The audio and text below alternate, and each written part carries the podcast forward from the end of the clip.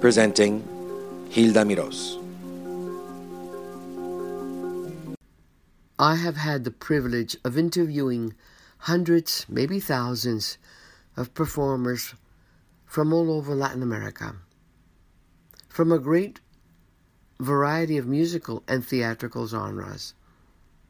These brief encounters have truly made me feel blessed. On my mother's advice, many years ago, I started recording these fascinating radio interviews